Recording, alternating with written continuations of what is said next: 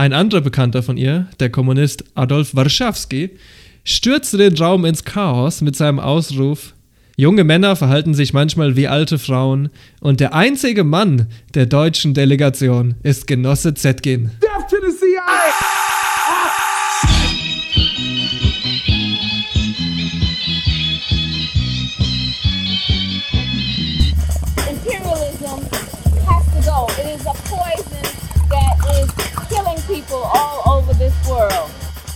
So viele von uns waren schon verhaftet worden. Ludwig Renn war darunter, Karl von Ossietzky, der Anarchist Erich Mühsam und Egon Erwin Kisch.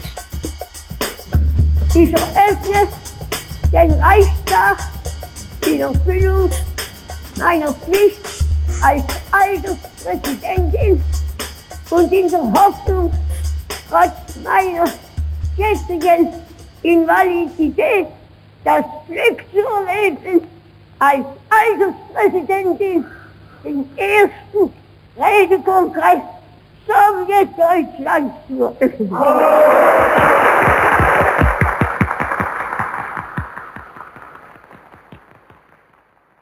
Ey, endlich. Unsere dritte Special-Episode zum Internationalen Frauentag. Yay! Welcome! Es ist zwar jetzt schon April, aber wir bleiben ganz beim Spirit Great Woman History. Ich bin euer Schnitzel Simi und ich habe wieder mit am Start RT. Yeah, moinsen Leute. Und mein Buddy Jojo. Hallo, ihr schönen Menschen. Also, wir drei, wir wollten auch mal das Gefühl von Signifikanz haben, also dass wir wirklich eine Rolle spielen. Und deswegen haben wir so eine Hobby-Rezitationsgruppe gebildet. Und das ist jetzt unsere erste Aufführung. Wir haben lang geprobt. Also seid gespannt. Alles durch die Revolution, alles für die Revolution. Die Emanzipation der Frau und des gesamten Menschengeschlechts wird ausschließlich das Werk der Emanzipation der Arbeit vom Kapital sein. Das größte Hindernis, was mich beim Arbeiten hemmt, das ist eine fast unüberwindliche Schüchternheit und Unzufriedenheit mit mir selbst. Wenn ich ein Manuskript abgeschlossen habe, empfinde ich hinterdrein stets Gewissensbisse, und wenn ich der Post nachlaufen und sie aufhalten könnte, ich täte das sicherlich. All die Interessen von Arbeiterinnen, all die Bedingungen für ihre Emanzipation sind unlöslich verbunden mit dem Sieg des Proletariats. Ohne dies sind sie undenkbar. Aber dieser Sieg ist undenkbar ohne ihre Teilnahme daran, ohne ihren Kampf. Mmh. Nicht das Lippenbekenntnis, nur das Leben und Handeln adelt und erhebt. Und um das Leben und Handeln der Autorin von äh, fast allen dieser Zeilen geht es heute bei uns. Ihr Name, der war Clara Josephine Eisner.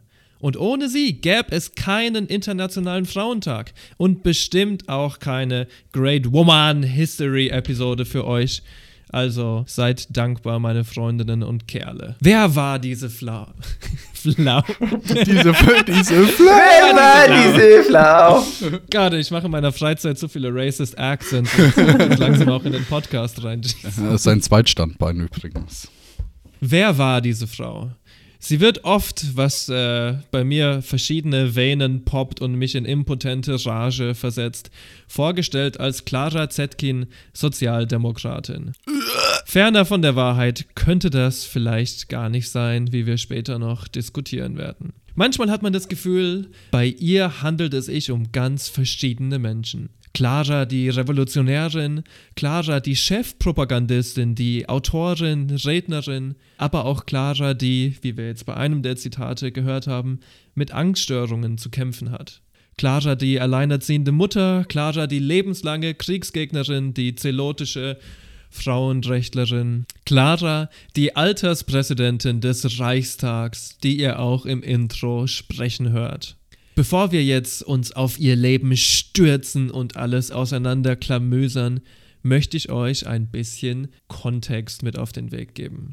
Wir haben in den vorherigen Episoden dieses wundervollen Podcasts schon viel zu viele Zitate von großen Männern gehört. Und wir hoffen, ihr erfreut euch an unserem Theaterstück slash Punchline Gewitter slash amateurhaft vorgelesene Zitatansammlung. Äh, Auch heute schaffen wir es leider nicht ganz ohne große Männers. Clara entwickelt ihre Positionen nicht nur in Bezug auf Frauen wie Luxemburg und Kollontai, die für sie eine große Rolle spielen, sondern auch und äh, vielleicht sogar zum größten Teil in Bezug auf Friedrich Engels und Lenin. Klar sind die Männers, vor allem die Männers des 19. Jahrhunderts, oft durchtränkt mit Alltagssexismus, wie Arthur und ich nach Feierabend mit Wodka und Gurkensaft. Oh yeah.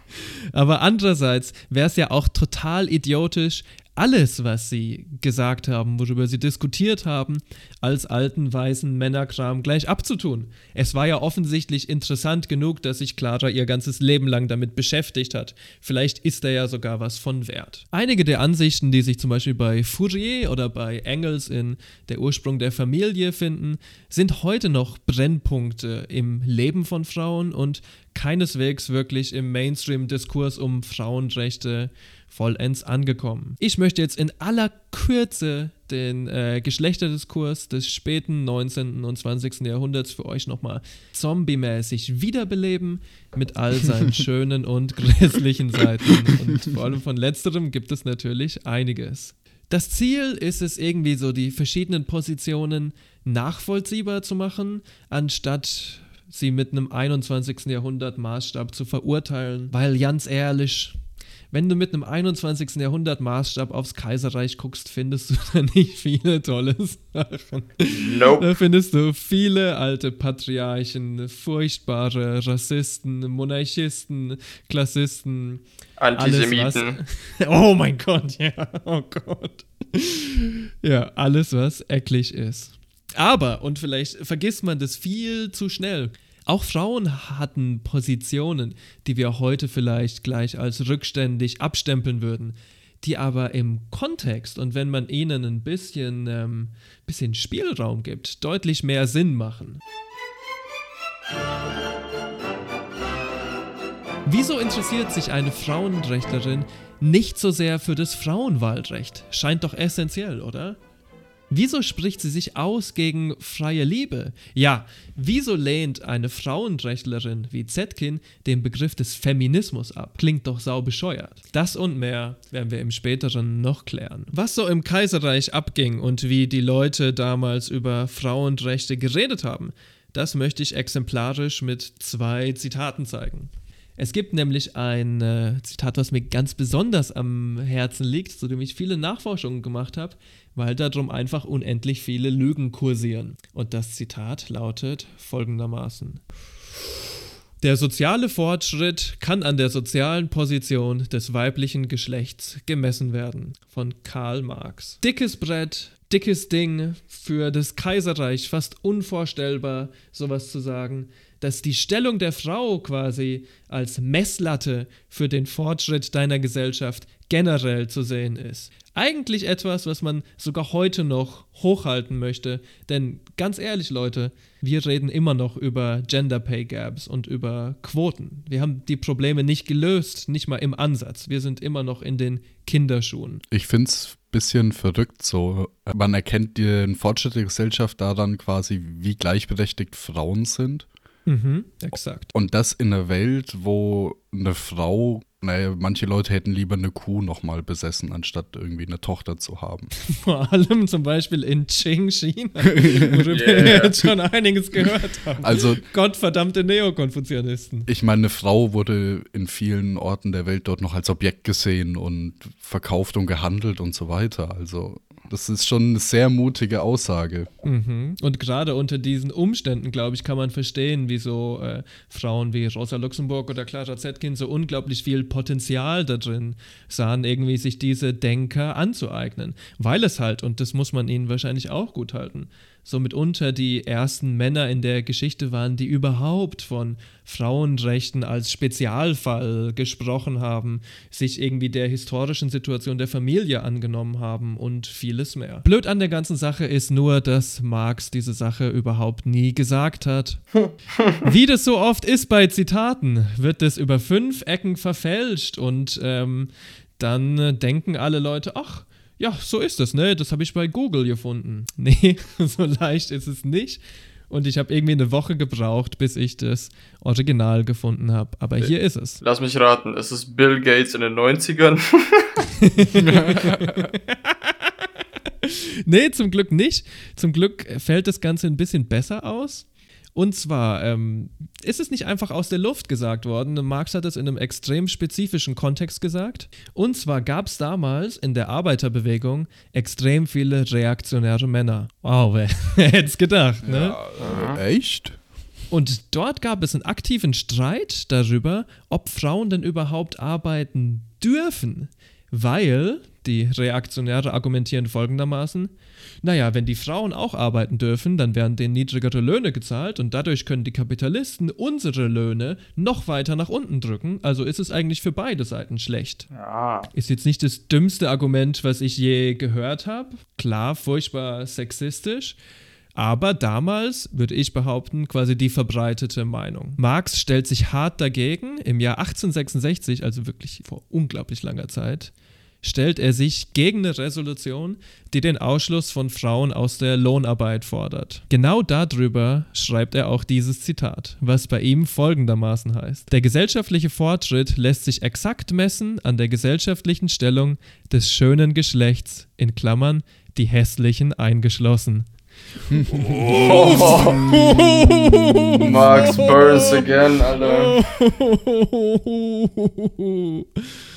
Ja, heutzutage ähm, sehen natürlich quasi alle Interpreten dieses Zitat als ein Zeichen von unglaublich prävalentem Alltagssexismus.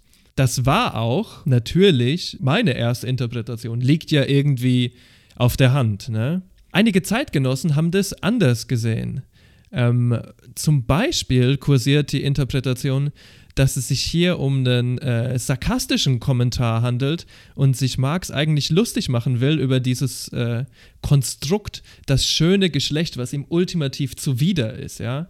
Für ihn sind Frauen nicht die Schönen, nicht so Vorzeigepüppchen oder sowas, sondern halt vollwertige Menschen und deswegen kann er mit diesem Begriff auch nichts anfangen. Man kann halt Sachen heute easy komplett falsch verstehen, weil unsere Sprache, unser Humor mit den von Menschen dieser Zeit nichts mehr zu tun hat. Deren Gedanken bleiben uns unentschlossen und wir können irgendwie nur im Dunkeln tappen und raten. Ich wollte noch kurz sagen zu ähm, der gängigen Meinung, dass wenn Frauen von der Lohnarbeit ausgeschlossen werden, dass die Löhne gleich bleiben. Das mag sein, aber du hast das quasi doppelte Arbeitspensum, das du erledigen musst. Oder sagen wir mal die Hälfte mehr. Auf jeden Fall. Was ja absolut, also das ist doch dämlich. Also für die Arbeiter damals in ihrer Position war das doch genau das Gegenteil von dem, was es für sie ist förderlich extrem wäre. dämlich.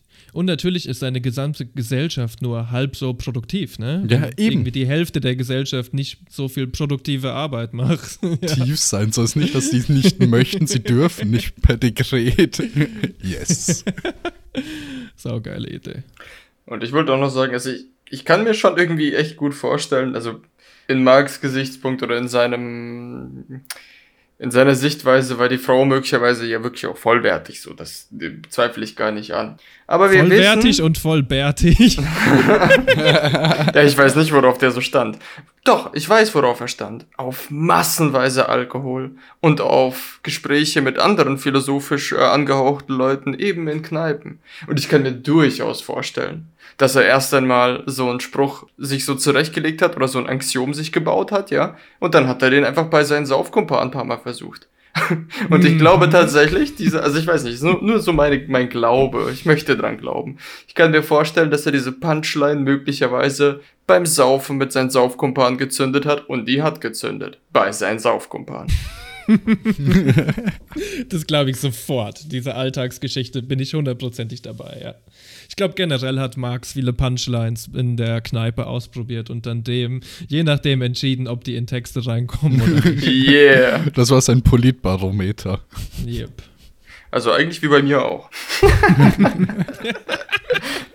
also ich muss mich für jede Podcast-Folge exzessiv in der Kneipe betrinken, dass ich anschließend auch eine gute Punchline bringe, Leute. Ja, ist doch geil. Er kurbelst dann noch die deutsche Wirtschaft an. Ich löse mich komplett auf für diesen, Vol für diesen Podcast. Meine Leber leidet und das ist gut so. Um jetzt das mit dem Zitat endgültig abzuschließen, was besonders lustig ist und irgendwie auch, ja, sehr aussagekräftig über die Geschichte der Ideen generell ist, dass dieses Zitat, was äh, quasi von jeder Seite immer Marx angerechnet wird und exemplarisch hochgehalten wird dafür, dass Marx doch so eine hohe Meinung von Frauen hatten. Wie wir jetzt schon gesehen haben, der Teil mit den hässlichen Frauen wird immer äh, historisch gecleant quasi ist es doch extra lustig, dass dieses Zitat überhaupt nicht von ihm kommt, sondern er hat es geklaut von Charles Fourier, einem seiner größten Einflüsse. Und ich schätze fast Saufkumpan. Und zwar hat er das Zitat nicht mal besonders stark verändert. Ich habe zum Glück hier eine deutsche Übersetzung vom französischen Original gefunden. Und zwar sagt Fourier, ich glaube fast 100 Jahre früher, die Veränderung einer geschichtlichen Epoche lässt sich immer aus dem Verhältnis des Fortschrittes der Frauen zur Freiheit bestimmen. Der Grad der weiblichen Emanzipation ist das natürliche Maß der allgemeinen Emanzipation. Das ist schon genau das Gleiche. Das ist schon genau das hat er Gleiche. sich nicht mal viel Mühe gegeben, das zu plagiarisieren. Ja, und er hat es ganz ehrlich, er hat es einfach nur ins Kneipenformat übersetzt. Yep, das hat er gemacht, ja. Er hat es nur ins Kneipenformat übersetzt. Und äh, meine Quellen sagen mir, Marx, aus welchem Grund auch immer, niemand versteht das so wirklich, war anscheinend ein großer Freund von äh, jiddischem Humor und hat jiddischen Humor sogar in seine Texte eingebaut. Und ich glaube, dieser Doppelsarkasmus, wo man sich gar nicht genau sicher ist, was er damit meint, das ist ein Fall davon. Hm. Who knows? Vielleicht war es auch einfach nur so ein sexistischer Ausfall. In einem Vielleicht. Zitat über Geschlechtergleichheit. Besonders witzig. Oh Mann, Alter. Also ich muss sagen, ich wundere mich einfach generell über äh, Fourier. Ne? So ein, eigentlich so ein kluger Ausspruch. Ich schätze auch wahrscheinlich aus einer guten Familie. Und heutzutage hast du halt nur noch Vertreter wie Guy Fieri. Oh Gott. Ja, mein Gott, Alter. Eine Sache, die Clara ganz besonders beeinflusst hat, war ein Buch von Friedrich Engels, das heißt Der Ursprung der Familie. Und dort hat er ein besonders vernichtendes Zitat gegeben.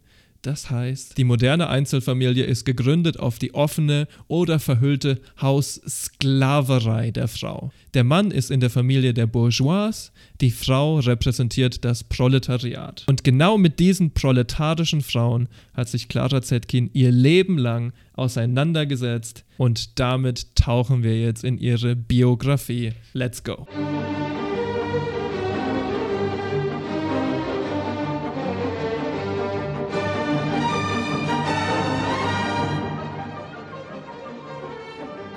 Clara Josephine Eisner wurde am 5. Juli 1857 in Widerau geboren. Das ist noch im damaligen Königreich Sachsen gewesen. Ihr Vater war Lehrer und Tagelöhner, während äh, die Mutter früher Feministin war und ähm, auch schon ein bisschen geprägt war durch die Französische Revolution. Ihre Eltern hatten sicherlich einen starken ideologischen Einfluss auf sie und so wurden ihr quasi diese Thematiken auch schon ein Stück weit in die Wiege gelegt. Bereits 1875 ist ihr Vater gestorben und da war Clara gerade 18 Jahre alt. Ihre Mutter war dann, genauso wie Clara später auch, alleinerziehend. Das zumindest vorläufig. Ob sie letzten Endes geheiratet hat, können wir leider nicht mehr herausfinden. Ja, und Clara hatte sich damals schon fest in den Kopf gesetzt, eine Lehrerin zu werden. Das war natürlich nicht so einfach, weil Frauen prinzipiell ähm, im Kaiserreich nicht an Unis studieren konnten. Später wurde das zwar de jure äh, genehmigt, aber durchgeführt wurde das Ganze dann doch nicht. Also diese Rechte, auch wenn sie auf dem Papier existieren, wurden dann oft nicht zur Geltung gebracht. Clara nimmt also den Weg, den viele andere Frauen zu dieser Zeit auch genommen haben. Sie äh, lehrt privat und anstatt an einer Universität studiert sie an einer Fraueninstitution in Leipzig. Ja, sie war da recht privilegiert. Sie wurde von äh, Auguste Schmidt, das ist eine der frühesten und führendsten Frauenrechtlerinnen in Deutschland, unterrichtet. Das Umfeld ihrer Mutter, was Arti eben schon ähm, erwähnt hat, und ihre Bildung waren dezidiert liberal. Da ist es eigentlich fast ein Wunder, dass Clara schon als Teenagerin in der Arbeiterbewegung dabei war. Ihr Dad, ja, Tagelöhner, Kirchenorganist, wahrscheinlich nicht der stärkste sozialistische Einfluss. Ihre Mutter zwar Feministin, aber eben genau aus dieser Tradition von Auguste Schmidt, die wir eben schon erwähnt haben. Das ist dann quasi so bürgerlicher Flügel, oder? Würde ich jetzt mal sagen. Genau so ist es. 1878 schon wird sie Mitglied der SAP, das ist die Sozialistische Arbeiterpartei, und nur wenige Monate später unter dem Sozialistengesetz schon massiv bedrängt. Das ist ein Thema, was sich durch Claras gesamtes Leben zieht. Bedrängnisse, Verhaftungen, in Zellen sitzen, ins Exil gehen, das muss sie alles mehrmals mitmachen. So, Clara geht also nach Paris, weil sich's in Deutschland nicht aushalten lässt. Und dort lernt sie ihren ersten Lebensgefährten Ossip Zetkin kennen. Die beiden verlieben sich rasch, äh, heiraten dann auch und haben miteinander zwei Kinder. Dazu später mehr. Mm, Moment, die heiraten nicht. Die sind Zeit ihres Lebens nur Lebenspartner, oder? Oh, weiß ich Ich gar war mir nicht. recht sicher, dass das so ist und das war auch ähm, ziemlich krass eigentlich für die damalige Zeit, weil die haben ja Komplett unprecedented. Aber ja. wie läuft das mit dem Namen? Stimmt, sie hat ja den Namen von ihm übernommen. Sie heiratet den Kunstmaler Friedrich Zundel. Das ist aber, da ist sie schon 42 Jahre alt. Das ist 1899. Vorher heiraten die nicht. Die nimmt einfach seinen Namen an. Geil! Und das geht, das geht, weil sie ins Exil flüchtet, ja, und da keine Ah. Papiere da sind. Ja, okay. Und deswegen kann sie auch nicht heiraten, Leute. Ah, Also vielleicht will sie es auch nicht, Genau, aber ja. sie hat auch keine Papiere dabei. Die beiden hatten äh, zwei Kinder miteinander. Kostja und äh, Maxim. Zu denen werden wir später noch ein bisschen mehr erfahren. würde doch mal ganz gerne kurz ansprechen, wie das denn mit der Heirat kam. Also zum einen ist es ja ein, ich weiß nicht, vielleicht nicht der Präzedenzfall, aber schon ein sehr früher Fall davon, dass ein einfach ähm, eine Lebenspartnerschaft besteht, ja, die aber nicht irgendwie festgehalten ist als Heirat. Mhm. Ich denke, ich weiß nicht, ob Clara letzten Endes ähm, auch nicht heiraten wollte. Ich denke halt, dass der, der, die Annahme des Nachnamens schon darauf hindeutet, dass sie in so einer Art oder zumindest eigentlich in diese Beziehung rein wollte. Nur das ging eben nicht. Weil da sie eben ins Exil floh und das auch recht eilig machen musste, hatte sie zu diesem Zeitpunkt noch keine Papiere. Und wenn sie keine Papiere hat, dann ist eine offizielle oder ich sag mal staatlich-kirchlich anerkannte Heirat auch so einfach nicht möglich gewesen. Mhm. Plus, zu dieser Zeit lebt Clara wirklich von der Hand im Mund. Sie schafft als Journalistin, aber zieht damit nicht den großen äh, Rubel an Land. Dafür breitet sie aber ihr Netzwerk aus, ähm, lernt immer mehr Leute kennen, organisiert sich mehr in der internationalen Arbeiterinnen- und Frauenbewegung. Unter anderem lernt sie da eine bestimmte Laura Lafargue kennen. Sagt euch der Name vielleicht was? Nee, mir nicht. Ihr eigentlicher Name ist nämlich Jenny Laura Marx und das ist die Tochter von Kalle und Jenny. Huh. Die zwei hatten Zeit ihres Lebens eine enge und intime Freundschaft. Nun ist in äh, Paris nicht alles rosig, vor allem nicht für Clara. 1886 erkrankt sie schwer an Tuberkulose. Sie ist dadurch lebenslang gesundheitlich angeschlagen. Wenn man das jetzt in moderne und für uns ähm, verständliche Worte packen möchte, könnte man eigentlich sagen, sie ist ähm, von diesem Zeitpunkt an schwerst behindert. Körperlich, aber man hört es sicherlich auch in ihrer Sprache. Als hätte das nicht ausgereicht, ihr Mann, ihre erste große Liebe, Ossip, stirbt im Jahr 1889. Clara wird, wie ihre Ma auch, zur alleinerziehenden Mutter und dann auch noch zweier Söhne ohne Kohle. Ja, so ist das Leben. Klingt hart. Clara hat es nie einfach gehabt, neben der Krankheit, den permanenten finanziellen Sorgen und dem ja, politischen Gegenwind, den sie oft bekam, hat sie aber auch einige sehr frühe Erfolge gefeiert. Äh, Clara bereitet zum Beispiel die allererste Internationale mit vor und hält dort auch eine Rede, trotz ihrer Angst in der Öffentlichkeit zu sprechen. Sie veröffentlicht die damals bekannte und sehr viel gelesene Schrift die Arbeiterinnen- und Frauenfrage der Gegenwart. Und schließlich, ein Jahr nach dem Tod von Ossip, kehrt sie 1890 nach Deutschland zurück, nach Sillembuch bei Stuttgart. Dort schafft sie als Übersetzerin für den Dietz Verlag und sie ist die Chefredakteurin der Zeitung Die Gleichheit, die von der SPD veröffentlicht wird. Sie grenzt sich zu diesem Zeitpunkt immer stärker von der bürgerlichen Frauenbewegung ab und sicherlich auch ein bisschen von ihrem ganz frühen Leben, was ja von dieser Tendenz geprägt war. Vielleicht als kleine Randnotiz hier. Zum Beispiel der Bund deutscher Frauenvereine verbietet eh schon lange die Mitgliedschaft von Sozialdemokratinnen und von Kommunistinnen erst recht. Das heißt, dieser Split in der deutschen Frauenbewegung ist nicht unbedingt eine Sache, die von links ausgeht. Die bourgeoisen Frauen wussten ganz genau, wen sie als Verbündeten haben wollen und wen eben nicht. So wie ich das auch verstanden habe, ähm, gab es mehrere hitzige Diskussionen zwischen ihr und äh, Leiterinnen von so bürgerlichen äh, Frauenbundorganisationen. Und es lief quasi so ab, dass ähm, sie gesagt hat, es bringt nichts, für ein Wahlrecht zu sein, was nicht alle Frauen einschließt, sondern nur ein Teil der Frauen. Jeder, der so ein Ziel verfolgt, ist für sie Zeitverschwendung und unnütz.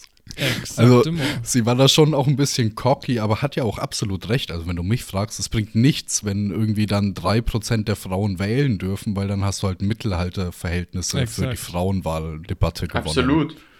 Nur nachher hatte sie das Ganze ja auch ein bisschen ver, ähm, wieder abgeweicht sozusagen, weil sie ja auch gemeint hat, natürlich, also ich meine, so, so sollte das ja auch verstanden werden, natürlich ist es nicht, heißt das nicht, dass das Frauenwahlrecht komplett nutzlos und Quatsch ist für sie, sondern es war ja erst einmal wichtig, die gleichen wirtschaftlichen und gesellschaftlichen Verhältnisse für eine Frau darzustellen, bevor man überhaupt daran denkt, dass diese Frau auch wählen kann. Es bringt dir nun mal nichts, wenn du einfach nichts hast und dann deinen Mann gebunden bist und dann wählen gehst, weil dann sehr wahrscheinlich auch dein Mann bestimmen wird, wen du wählst. Auf Ja, es ging Fall. Hand in Hand. Also sie meinte, es muss beides erfolgen. Und vielleicht noch eine kleine Randnotiz von mir. Ich, ich bin mir nicht mehr zahlentechnisch nicht mehr ganz sicher. Ich weiß aber, als ähm, Zetkin, die Editorin sozusagen für die äh, SPD-Zeitschrift wurde, wie hieß sie gleich nochmal? Für die Gleichheit. Die Gleichheit, genau, die Gleichheit. Ähm, ist das Ding durch die Decke gegangen. Also scheinbar hatte sie eine krasse Art, äh, Dinge zu formulieren oder sie hatte sehr viel Rückhalt. Jedenfalls ist es so, dass dieses Blatt von einer läppischen Auflage irgendwie auf die um die 250, 280.000 Auflage gegangen ist. Und das war irgendwie ein Wachstum von knapp 400 Prozent so. Unglaublich. Also Wahnsinn. Die hat viele Leute sehr gut erreicht damit, was sie geschrieben hat. Ja, auf jeden Fall. Vor allem die ähm, Frauen in der SPD hat sie damit erreicht. Aber natürlich, wie wir das vorhin schon im äh, Kaiserreich gehört haben, gibt es auch innerhalb der Sozialdemokraten unglaublich viele Reaktionäre. Und die gibt es auch noch zum Beispiel 1892. Zetkin hat immer wieder Gegenstimmen bekommen. Trotzdem hat sie es geschafft, dass sie eine von drei delegierten Frauen waren. Insgesamt hatte die SPD 270 Delegierte. ja, wie man so schön sagt, ne? ein Erfolg, aber für Zetkin definitiv immer noch ein Teilsieg in der überwiegend männlichen, überwiegend reaktionären SPD. Sie übernimmt dann auch äh, schnell das Frauensekretariat der SPD und 1899 ein absoluter Skandal heiratet sie als Witwe den 18 Jahre jüngeren Friedrich Zundel und bricht mal wieder komplett die Geschlechterverhältnisse des Kaiserreichs auseinander. Oh. Voll der Wahnsinn. Weil ich meine, sie ist ja auch, ich weiß gar nicht, wie alt ist sie dabei? 42. 42 Jahre und der Typ ist, glaube ich, ich bin mir jetzt nicht sicher. Ich glaube, er war, er war, ja eben, er war nicht 18 bei der Heirat, sondern 24. Aber es ist schon krass.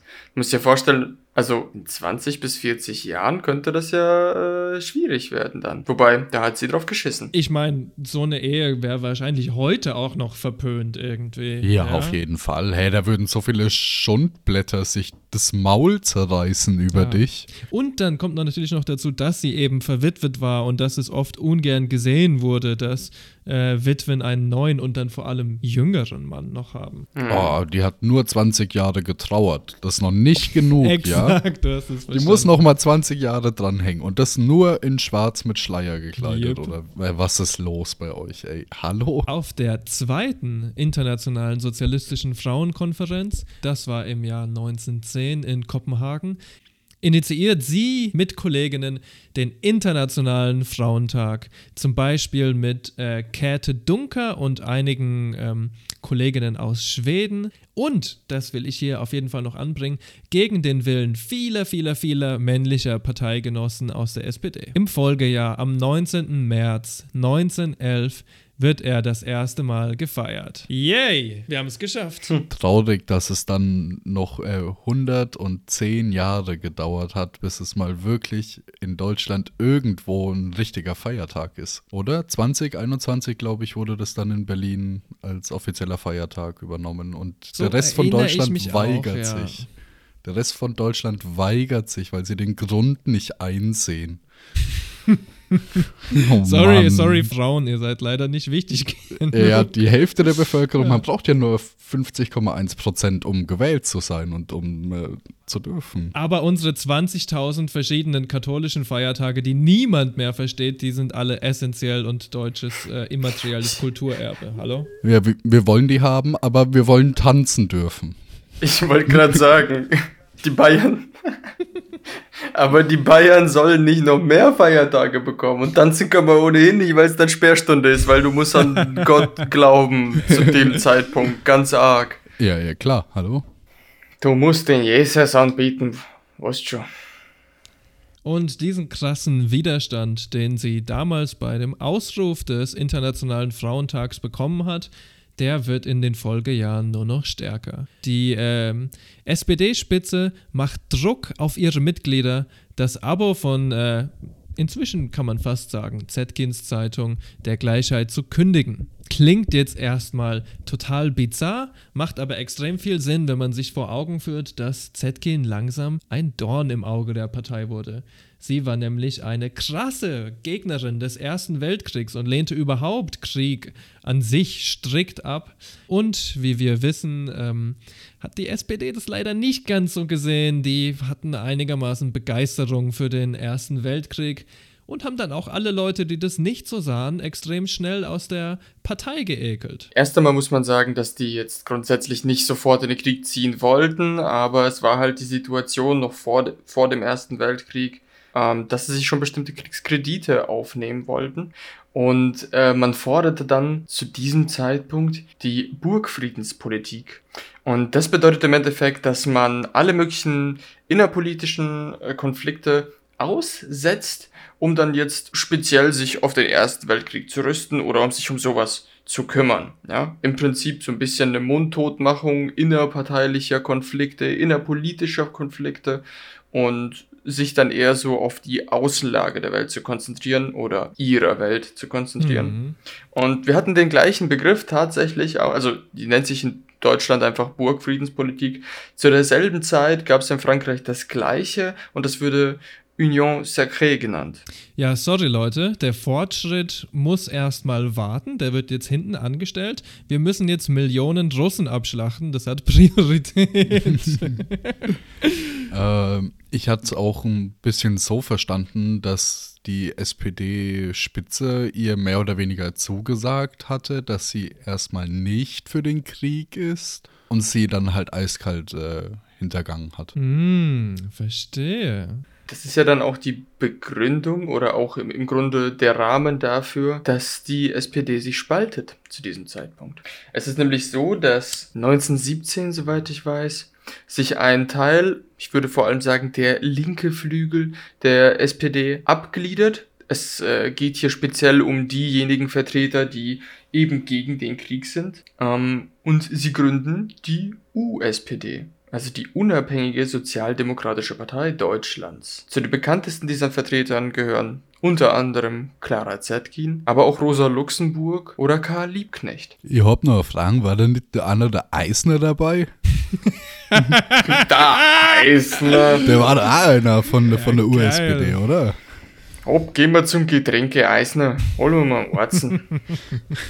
Getränke Eisner. Nein, aber oder? Hier, der Herr Eisner aus Bayern, der war ja auch Teil der USPD und der hat ja auch diesen äh, Friedensaspekt sehr vertreten. Also da sieht man eine klare Linie auch äh, seitens der USPD. Vielleicht sollten wir auch ähm, an dieser Stelle die SPD nicht zu sehr haten, Ich habe da jetzt keine genauen Daten dazu, aber ich weiß de facto, dass der Großteil der Zivilbevölkerung in Deutschland für die längste Zeit den Ersten Weltkrieg komplett abgelehnt hat. Und ich würde mal behaupten, dass es wahrscheinlich der Gros in der SPD auch so gesehen hat oder zumindest ein signifikanter Teil in der SPD das gesehen hat, aber dass die Parteispitze halt irgendwie ganz eigene Meinungen dazu hatte, die vielleicht auch nicht alle Leute repräsentieren. Kann ich jetzt nicht gut belegen, ist aber zumindest meine Theorie. Fakt ist, dass das alles wurscht ist, weil die Parteispitze hat entschieden und die Parteispitze hat schließlich entschieden, Clara als Chefredakteurin der Gleichheit, also die Zeitung, die sie popularisiert hat, zu entheben. Damit haben sie ihr nicht nur Prestige und ein Sprachrohr genommen, sondern auch faktisch den Großteil ihrer Einnahmen, die eh schon nicht so rosig waren. Genau, weil die Leserzahlen ja danach auch wieder komplett abgestürzt sind. Joe, du hast jetzt die ganze Zeit von so internationaler Frauenkonferenz, internationaler Frauentag geredet. Was, was ist denn diese internationale Schiene, die da jetzt alle fahren wollen? Naja, im Endeffekt kann man ähm, zu dieser Zeit in Weimar Deutschland ein paar verschiedene Orientierungen beobachten. Besonders der linke Teil der Sozialdemokraten, so haben die sich damals noch genannt, steht klar für den Internationalismus. Da geht es um ähm, globale Zusammenarbeit, irgendwie sich gegenseitig äh, hochzuziehen und zu helfen. Natürlich geht es da viel auch um äh, Sozialismus, ganz explizit um Arbeiter- und Gewerkschaftlerrechte, zu einem Teil auch ähm, über Frauenrechte. Und klar hat der Internationalismus auch einen Gegenspieler. Den nennt man Nationalismus. Jetzt haben wir so ein Problem in Weimar Deutschland. Der Nationalismus war ganz schön stark und den fanden ganz schön viele Leute total gut. Der führt aber manchmal zu blöden Konklusionen. Zum Beispiel führt es manchmal dazu, dass du Kolonialismus total toll findest und dass du die Ausbeutung von anderen souveränen Ländern damit begründest, dass es dir irgendeinen wirtschaftlichen Vorteil gibt, ja? Diese Debatte über den äh, Kolonialismus, der spielt übrigens auch eine gigantische Rolle im Leben von äh, Clara Zetkin und Rosa Luxemburg. Es gab sogar innerhalb der Linken, also innerhalb der SPD, eine ähm, extrem lange Debatte, die nennt sich die Revisionismusdebatte, wo Leute wie äh, Kautsky oder Eduard Bernstein die ähm, Positionen von Marx abgeändert. Manche Leute würden sagen, verfälscht haben und zum Beispiel ein bisschen die revolutionären Kernaspekte zu vernachlässigen und lieber in Richtung liberaler Elektoralpolitik, Wahlen und Parteipolitik gehen. Clara reflektiert das auch, dass sie quasi von ihren SPD-Kollegen rausgeschmissen wird aufgrund von politischer Differenzen und sie schreibt dazu, die Genossinnen wissen aus der Tagespresse, was sich ereignet hat. Der Vorstand der SPD hat mir von heute auf morgen den Wirkungskreis als Redakteurin der Gleichheit entzogen, den ich länger als ein Vierteljahrhundert verwaltet habe. Holy shit, das ist mir irgendwie nicht so klar gewesen. Ja, doch 25 Jahre. Mhm. Das Warum ist bekannt. Die ganze Richtung passt mir nicht. Das ist, wenn ich es richtig äh, verstehe, eine Anspielung auf Scheidemann, der Zetkin besonders gehatet hat. Sie sagt auch, in keinster Weise apologetisch. Ich erklärte mich schuldig, dass die Gleichheit vom ersten Augenblick an, wo die sozialdemokratische Reichstagsfraktion die Grundsätze des Sozialismus als hinderlichen Ballast über Bord warf, im bewussten Gegensatz zu der entsprechenden Neuorientierung gestellt hat.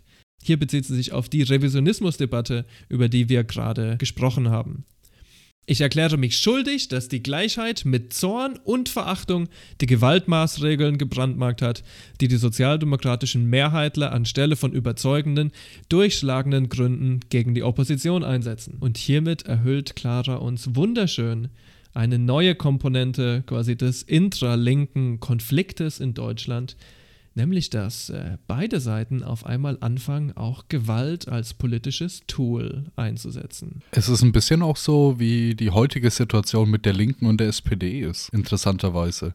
Die SPD ist so eine, naja, Mitte-Partei, Partei des Volkes in Anführungszeichen. Und die Linke ist ja dann schon wirklich für einen linkssozialistischen Ansatz. Und naja, damals gab es ja anscheinend dann auch diese zwei Flügel. Ja, ein bisschen sieht man diesen, ähm, sieht man diesen Split heute noch auf jeden Fall. Ich würde auch sagen, wo man den heute am stärksten sieht, ist, dass die Sozialdemokraten generell keine Antikriegspartei sind, genauso yep. wenig wie yep, sie yep. das 1917 waren, ne? Und dass sie generell sich mit der Rüstungsindustrie und auch mit ähm, der Großindustrie auf einmal ziemlich gut anfreunden. Ja, es ist halt auch die Sache, also meines Erachtens nach gehört das nicht nur für die SPD so, sondern eigentlich für ein paar andere Parteien auch, dass die eigentlich an so einem Punkt sind, wo es ideal wäre, sich zu spalten. Allerdings machen sie das nicht, weil sie haben gerade den Ausblick auf eine machtvolle Position. Auf jeden Fall. Aber innerparteilich wäre das auf jeden Fall sehr sinnig und würde auch auf jeden Fall die Wählerstimmen so ein bisschen auseinanderziehen, auseinanderfriemeln. Wenn wir jetzt quasi diese Metapher am Leben erhalten möchten und quasi sagen wollen, okay, die SPD ist der politische Nachfolger der SPD und die Linke ist so ein kleines bisschen der politische Nachfolger der USPD, dann fällt uns ganz schnell auf, ah, Moment mal, das, was jetzt als nächstes kommt, nämlich der sogenannte Spartakusbund und später die KPD, das hat ja heute gar kein Äquivalent mehr. Was ist denn da passiert? naja, die hat's schon noch. Weg. Die hat's schon noch, aber die sind halt nicht so ähm, extrem in ihren Ansichten. Aber das gibt es zum Beispiel als MLPD oder als DKP heutzutage. Ja, wir haben immer noch, das stimmt schon, wir haben immer noch quasi so ähm, marxistische, leninistische Randparteien aber, aber, mit nahezu keinem Einfluss auf jeden Fall. Genau, und zwar seitdem es in Deutschland ein Verbot gegen die KPD gab, ist es eigentlich so, dass es links von der demokratischen Linken, also links von der damaligen PDS, von der heutigen Partei Die Linke, eigentlich keine Wahlalternative mehr gibt. Und ich finde das scheiße, genauso wie Zetkin das damals ziemlich scheiße fand. Sie schreibt am 17. November 1918 an ihre gute Freundin äh, Rosa Luxemburg, dass sie gerne den Spartakusbund mit aufbauen möchte, weil sie die Schnauze voll hat von dieser ganzen Scheiß Elektoralpolitik. Später wird Zetkin auch zu einer der wichtigsten Akteurinnen in der KPD, der Kommunistischen Partei Deutschlands.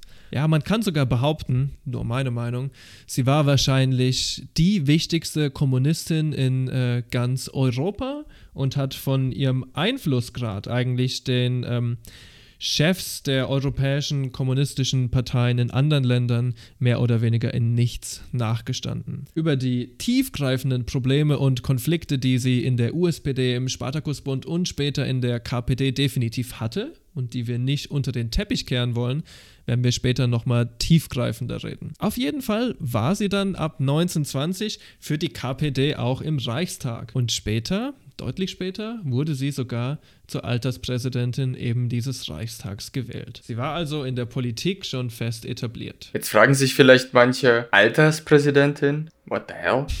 Hab ich ehrlich gesagt vorher auch noch nicht gehört. Aber es ist tatsächlich so, dass ähm, es früher sehr normal war, diese zu wählen. Es gibt es heutzutage auch noch, aber es ist halt einfach nicht wirklich sehr wichtig geworden.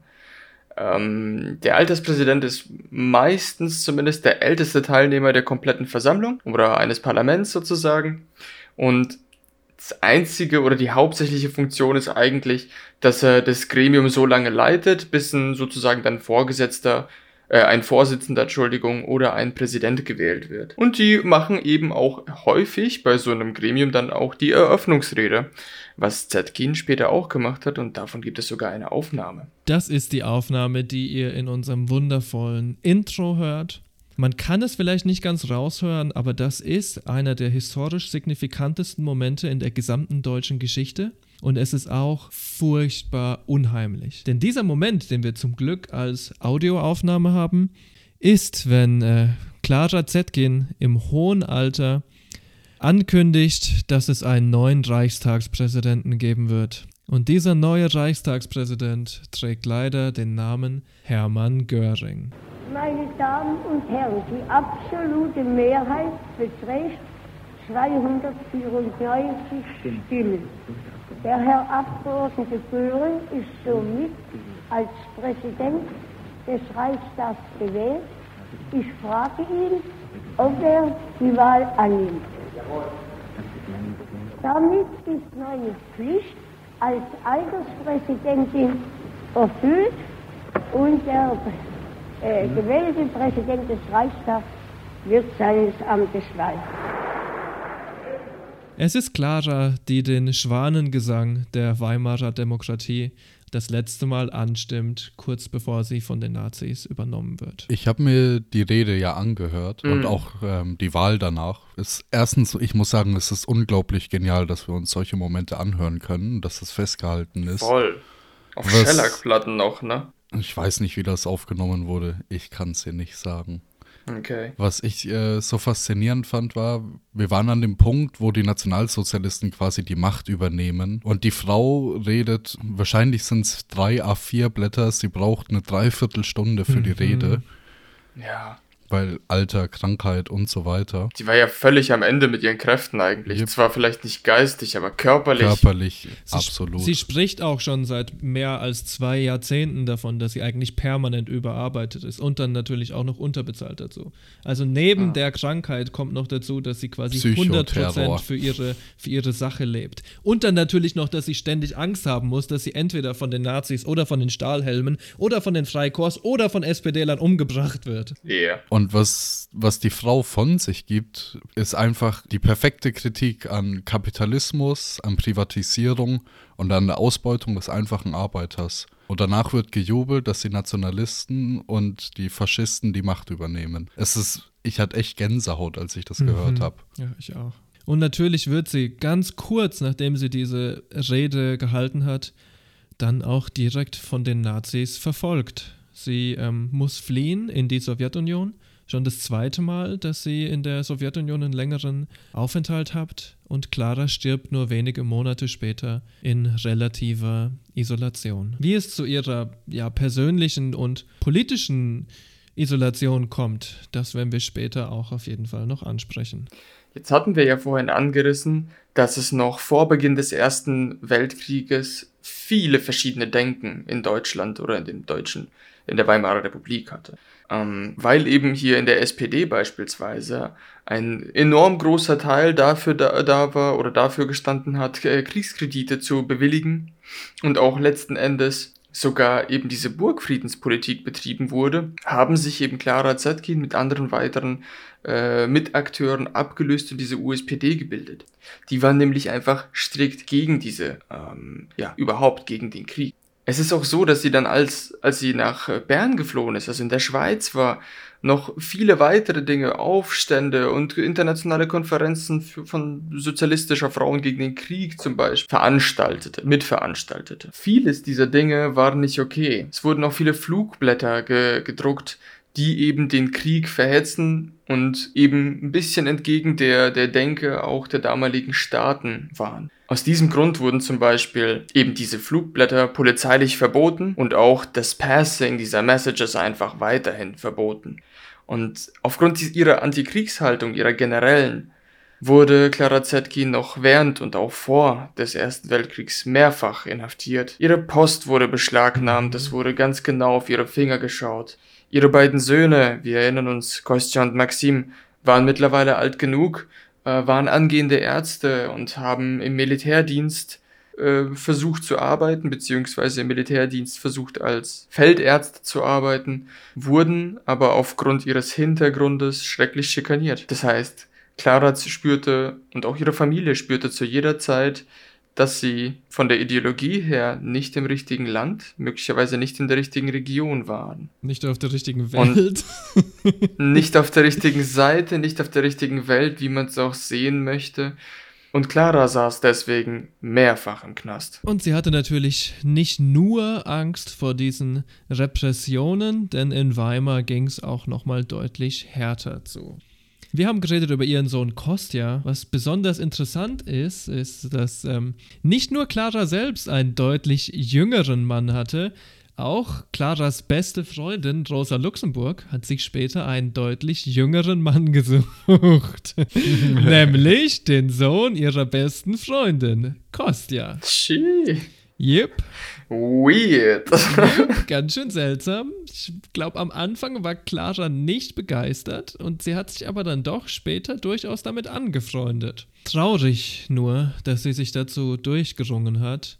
denn ähm, wie ihr wisst, der Name Rosa Luxemburg triggert mich unendlich, weil diese wundervolle Frau nur wenige Jahre später durch die sogenannte Garde-Kavalleriedivision auf Befehl der SPD-Regierung unter Noske ermordet wurde. Und wenn deine beste Freundin aufgrund ihrer politischen, ähm, aufgrund ihrer politischen Ansichten ermordet wird und du sehr ähnliche Ansichten trägst, fühlt sich das bestimmt überhaupt nicht gut an. Ich kann mir sehr gut vorstellen, dass in den späteren Phasen ihres Lebens Clara wirklich oft massive Angst hatte. Sicherlich auch dadurch geschürt, dass äh, viele ihrer Kollegen und Kolleginnen, das war nicht nur Rosa Luxemburg, sondern auch äh, Karl Liebknecht oder zum Beispiel Leo Jogiches, entweder von äh, Freikorps mit oder ohne direkter Absegnung der Regierung ermordet wurden. Yeah. Ja, rough Wer stuff. hat uns verraten? Sozialdemokraten. Ja, wir brauchen schon eine eigene nur Wer hat uns verraten Episode, definitiv. Yep. Und dann sagen wir nur Namen auf. Ja, es ist ja auch Zwei eine Stunden. Sau. Also, jetzt mal davon abgesehen, dass SPD-Bashing Fun macht, ne? Es ist ja auch ultimativ interessant, diese Zusammenarbeit zwischen verschiedenen Freikorps, die oft sogar ideologisch unterschiedlich waren. Der Stahlhelm ist nicht das gleiche wie die Garde-Kavallerie-Schützendivision, ist nicht das gleiche Nee. wie die Brown Shirts der NSDAP. Und dass die, ähm, viele davon übrigens Spooks, mit äh, der SPD-Regierung zusammengearbeitet haben und die SPD sich im Endeffekt schlussendlich für Mord und Stabilisierung versus langsame Verbesserung entschieden hat. Schon eine ganze Episode wert. Ja, und halt auch so traurig, dass es halt die ehemaligen Parteikollegen waren, die Ja, deine ehemaligen Freunde. Ja, ganz angesehen genau. waren und ja, Ganz genau, die Leute, in denen du im friedlichen Diskurs über deine Ansichten warst, haben sich umgedreht und haben hinterrücks irgendwelche Leute engagiert, um dich aus dem Weg zu räumen. Yep. Das ist fucked up, Mann. Ich dachte, das hätte nur dieser Josip äh, S. Stalin gemacht. der Der auch, der legendäre auch. spanische Diktator. wir reden ja die ganze Zeit über Clara als Sozialistin, vielleicht auch ein bisschen als Kommunistin, aber keiner hat bis jetzt gesagt Feministin. Und naja, ich meine, Frauenwahlrecht, Frauenarbeiterinnen, also Arbeiterinnenrecht, dafür hat sie sich sehr explizit eingesetzt. Da würde man ja schon auf die Idee kommen heutzutage, ja, es ist halt, äh, es ist doch so eine Feminismus-Frau, es ist doch so eine. Feminist-Icon, famously. Ja, aber sie wollte das nicht. Sie hat es vehement abgelehnt, sogar so genannt zu werden. Das hat ihr widerstrebt. Aber wie kommt das eigentlich? Also, ist das nicht irgendwie schon in die Richtung? Für mich ist es, ähm, wir hatten es vorhin schon so ein bisschen angesprochen, ähm, wie es um das Frauenwahlrecht ging. Sie hat ja gesagt, es bringt uns nichts, wenn wir das Wahlrecht für reiche Frauen zum Beispiel einführen, weil arme Frauen dadurch einfach diskriminiert werden. Und sie hat sich für Arbeitsrecht eingesetzt. Klar, für Frauenarbeitsrecht vielleicht ein bisschen mehr, aber ging es darum, dass es allen Arbeitern besser geht, weil sie sieht die Arbeiter als quasi das, was überhaupt die Menschheit erhält. Deswegen ist es aus ihrer Sicht wahrscheinlich auch falsch, sie als Feministin zu bezeichnen, weil es einfach viel mehr Leute ausschließen würde, die sie eigentlich inkludieren will. Ah, okay, das macht jetzt mehr Sinn in meinen Augen. Weil ich habe mir halt die ganze Zeit gedacht, na ja, das schließt sich doch eigentlich alles nicht aus. Also ich meine, du kannst ja Feministin sein und trotzdem für Arbeiterrechte jeglichen Geschlechtes. Ja, sie wollte, glaube ich, Äh. einfach nur nicht darauf reduziert werden, weil das wäre zu einfach, das Ganze nur aus diesem Mehrrecht für Frauen in allen Positionen ähm, zu betrachten. Ja, ich glaube, es könnte auch weniger Zusprecher geben, wenn sie sich einzig und allein auf das weibliche Geschlecht sozusagen äh, fixiert, oder? Mhm. Und natürlich ist es auch eine gewisse Grundsatzfrage, die es ja heute im Marxismus auch immer noch gibt quasi. Es gibt Leute, die nennen sich Klassenessentialisten, die sagen, sorry, aber deine sexuelle Vorliebe, deine Hautfarbe und dein Geschlecht sind uns zwar extrem wichtig, aber alles muss sich eigentlich hinten anstellen, hinter der Klassenidentität. Und Clara Zetkin hat interessanterweise im Verlauf ihres Lebens immer total verschiedene Positionen ähm, für diese Herangehensweise gewählt. Anfangs könnte man sogar sagen, dass sie ähm, 100% auf der harten Linie war, Klasse triumphiert über alles. Sie schreibt zum Beispiel, es ist das grundsätzliche Postulat des Marxismus, dass es keine spezielle Frauenfrage gibt. Und das ist auch einer der Gründe, wieso sie sich nicht Feministin nennt. Die Frauenfrage ist für sie quasi nichts, was jemals über der Arbeiterbewegung triumphieren darf. Gleichzeitig möchte sie aber nicht die Frauenfrage irgendwie komplett vernachlässigen, hinten anstellen oder in die Obskurität treiben. Denn, ähm, und hier ist so ein bisschen so ein kleiner Widerspruch in ihrem Denken selber. Sie sieht die Arbeiterinnenbewegung nicht als Nebensache im Sozialismus oder Kommunismus, sondern vielmehr als Grundkondition an, um überhaupt irgendwas zu machen, weil sie aus der Erfahrung der russischen Revolution gemerkt hat, eine Revolution kann niemals ohne Frauen stattfinden. Frauen sind essentiell und das heißt, die Befreiung der Frau, die gesellschaftliche Lage der Frau ist auch eine Grundvoraussetzung, um überhaupt eine Revolution, also Fortschritt zu haben. Und dann hat sie natürlich auch noch gesagt, dass ähm, Frauen bei einem zwölfstündigen Arbeitstag und dann auch noch die sogenannte zweite Schicht, die Kindersorge und das Haushalten und so weiter, überhaupt gar keine materielle Möglichkeit haben, sich politisch zu engagieren. Und dass quasi die genau. Emanzipation der Frau eine Grundvoraussetzung ist, dass es irgendwie eine kommunistische Bewegung geben kann. Es war auch anfangs bei ihr so, also das war ich nehme an 1880er, 1890er Jahre, als sie angefangen hat, sich quasi für Frauenrechte und vor allem für Frauenarbeitsrechte äh, einzusetzen, ist sie quasi auf Ablehnung in der Partei gestoßen. Mhm. Aufgrund dessen, dass man gesagt hat, man möchte jetzt erstmal für alle Männer das Wahlrecht einführen. Oh, natürlich, das gab es ja auch noch, ja. Weil das als wichtigerer Punkt dargestellt wurde, musste sie in ihrem Interesse zurück, also zurückstecken weil man gesagt hat, wenn man für beides wirbt, dann hat man vielleicht das Problem, dass man zu zerstritten und zerrissen ist. Mhm, ja, auf jeden Fall. Und ich glaube, das hat dann auch äh, so ein bisschen Spuren hinterlassen, dass sie, ähm, ja, dass halt ihre Einstellung zu dem Thema sich deutlich geändert hat nach solchen Erlebnissen. Mhm. Aber meint ihr nun, das ist für mich jetzt das Schwierige. Also Grundsätzlich sage ich immer noch, sie hätte sich auch ganz einfach als Feministin und Kommunistin oder wie auch immer titulieren können, weil du kannst für all diese Dinge arbeiten und für all diese Dinge stehen, ohne da einen Widerspruch in sich zu haben, meines Erachtens nach. Für mich ist es jetzt nur interessant zu wissen, hat sie, hat sie das aus freien Stücken so gewählt, weil sie überzeugt war, also eine überzeugte eben nicht Feministin, sondern überzeugte Arbeitsrechtlerin gewesen ist? Oder ist es so, wie Simi jetzt gerade eben gesagt hat, dass halt einfach eine Art Backlash kam, der sie lernen lassen hat, hm, ich komme damit nicht so gut an, ich positioniere mich eher mal anders, obwohl ich gerade hm. diese Dinge im Hintergrund denke. Stimmt, das könnte natürlich auch eine große Rolle spielen, ne? dass sie quasi dann persönlich zurückgesteckt hat, eben um ähm, in der Partei besser Karriere machen zu können. Ja, oder halt um, um ihre Ziele später ab einem anderen Punkt, wo sie vielleicht ein höheres Amt hat, mehr Einfluss hat, äh, doch umzusetzen. Ja. Vielleicht ist es aber auch viel mehr als wirklich ein ähm, Ideenkonflikt, eigentlich nur ein Begriffskonflikt und so ein Missverständnis, der ja. daher kommt, dass wir heute mit Feminismus was ganz anderes meinen, als Leute im Kaiserreich damit gemeint haben. Ne?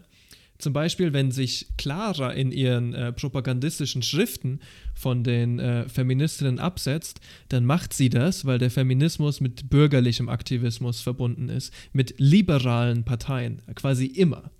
Und diesen Split, den wir vorhin schon angesprochen haben, dass die bürgerlichen Feministinnen gar keine Frauenrechtlerinnen, wie sich Clara selber nennt, haben wollte, das spielt meiner Meinung nach wahrscheinlich die größte Rolle.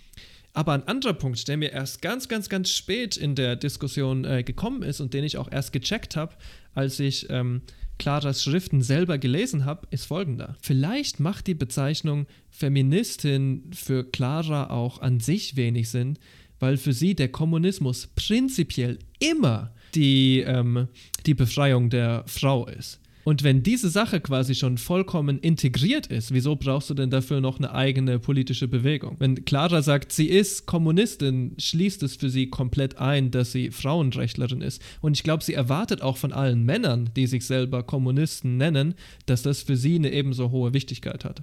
Für mich war es fast noch einen Schritt weiter. Für, sie, für mich war es fast schon so, als würde sie quasi Geschlecht einfach auflösen. Uh, das ist ja auch spannend. Hm. Weil sie ja überhaupt nicht mehr unterscheidet. Also, wo, weißt du, wenn alle das Gleiche machen und alle gleichberechtigt sind, wieso solltest du dann noch unterscheiden? Also da kann ich ein bisschen aus dem Nähkästchen plaudern. Ähm, ich werde später noch auf Kritik an ähm, Clara zurückkommen. Einige haben ihr vorgeworfen, dass sie schon so eine Geschlechtsessentialistin ist und dass sie auch die Frauen ein bisschen biologisiert und so weiter. Das würde ja gegen das gehen, was du gerade sagst. Ich habe aber auch total viel in die andere Richtung gelesen. Ähm, eine von Claras größten Inspirationen war ja sicherlich Engels. Und Engels hat damals sowohl quasi über die Geschlechtervorstellungen als auch über das Modell von Beziehungen was es gab, geschrieben, dass es nach der Revolution, nach der Umwälzung eine komplett neue Ordnung erwachsen wird. Und ich glaube, daran hat äh, Zetkin auch zu einem bestimmten Grad geglaubt und ich glaube vor allem das Beispiel der russischen Revolution hat es in ihr nochmal stärker verankert. Also insofern, ja, hat sie bestimmt so utopische Ansichten. Ich ich finde das auch so heftig. Man muss sich das halt mal vorstellen. Ne? Die, die Frau kämpft, ja, kämp kämpfen können wir schon sagen. Mhm. Kämpft ihr Leben lang dafür, dass man halt ja, da Gleichberechtigung bei Arbeitern, auch zwischen Mann und Frau, eben auch für eine kommunistische oder zumindest sozialistische Idee. Und dann muss sie aus dem Exil mit anschauen, wie das Ganze alles down the shitter geht mhm. und äh, eine NSDAP an die Macht kommt. Ich glaube ehrlich gesagt, das hat die psychisch eigentlich ausgenockt. Ich weiß nicht, ob sie es überhaupt noch mitbekommen hat, ja, als doch. die NSDAP gewählt wurde. Ja, sie ne? Ist ja aber kurz den, darauf gestorben. Also sicherlich ja, auch im Zusammenhang dort alles, wofür sie da gearbeitet hat, Gott verdammt nochmal. Äh, ironischerweise hat Zetkin sich äh, einmal, obwohl sie Pazifistin ist, als Parteisoldatin bezeichnet. Aber sie hatte auch, also das muss man sagen, was Politik angeht, war sie eigentlich nur am Kämpfen. Ja, sie hatte auch sehr martialische Untertöne. Ja. Und ich meine, generell muss man auch als Fanboy, muss man sagen, dass der Marxismus, Leninismus definitiv yep. martiale Untertöne hatte. Wir merken jetzt schon in der Diskussion, dass eigentlich, dass man Zetkin auf nichts wirklich festnageln kann, weil sie einen unglaublichen politischen Wandel vollzogen hat. Sie ist wirklich der kommunistische Schmetterling irgendwie wenn ähm, Lenin über Rosa Luxemburg so schön gesagt hat, sie ist ein Adler unter Hühnern, oh. immer noch eins meiner Lieblingszitate auf der ganzen Welt, dann ist Clara definitiv ein Schmetterling. Und meiner Meinung nach hat sich ihre politische Haltung auch durch ihre Erfahrung des Frauseins selbst verändert.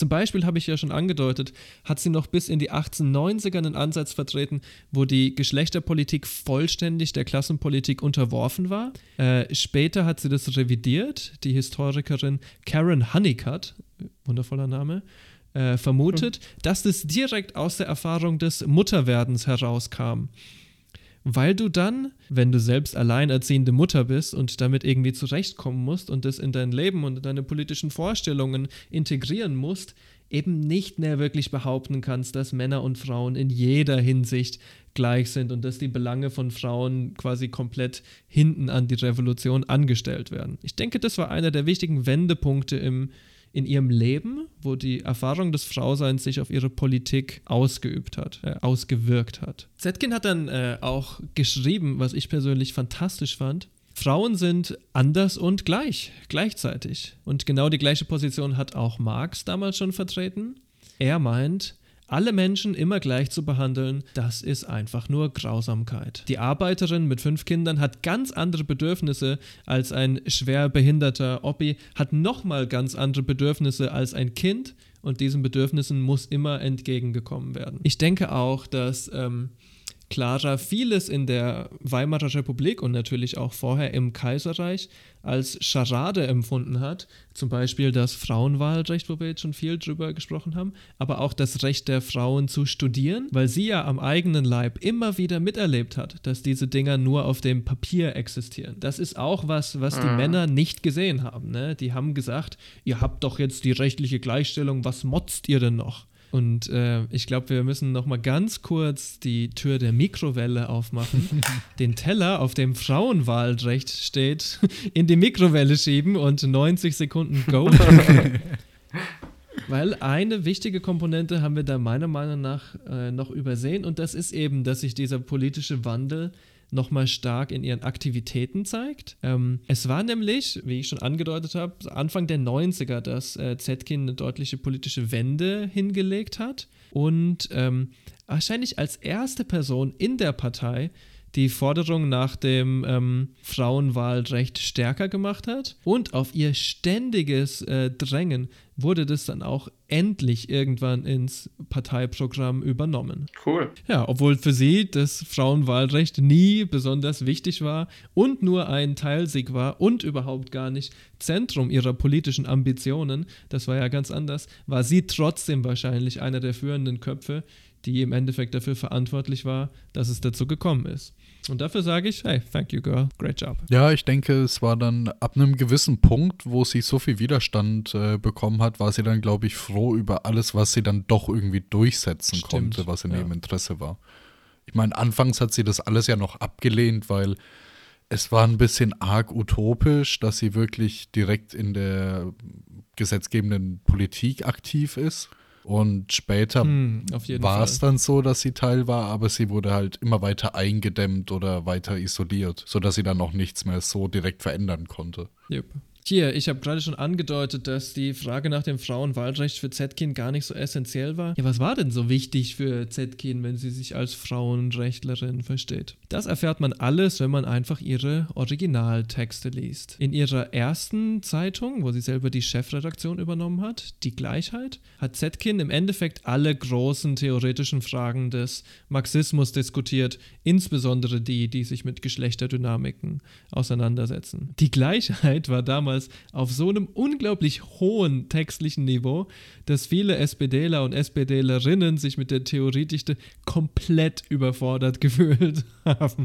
Später wurden dann auch in dem Magazin äh, Teile für Hausfrauen und Gedichte und ein paar Bilder noch inkludiert, damit auch jeder wirklich was hatte, was ihm gut gefallen hat. Es war aber, wir haben gerade schon angesprochen, 1890, dann schließlich mit der Oktoberrevolution 1917, dass sich ihre Sicht auf äh, die gesamte Welt nochmal massiv verändern sollte. Und da kommen wir jetzt zu Clara Zetkin als Kommunistin, nicht als Sozialistin. Was ist denn der große Unterschied? Die Realität der Revolution in Russland hat ihr sehr viel Hoffnung gemacht, aber vor allem sie zunehmend radikalisiert. Während ihrer Russlandreise hat sie auch in Petrograd die äh, kommunistischen Samstage und Sonntage, Subotnik und äh, Voskrenik, kennengelernt. Da haben Arbeiterinnen und Arbeiter freiwillig an ihren Feiertagen an Gemeinschaftsprojekten gearbeitet. Meistens total simple Dinge, wie zum Beispiel irgendwie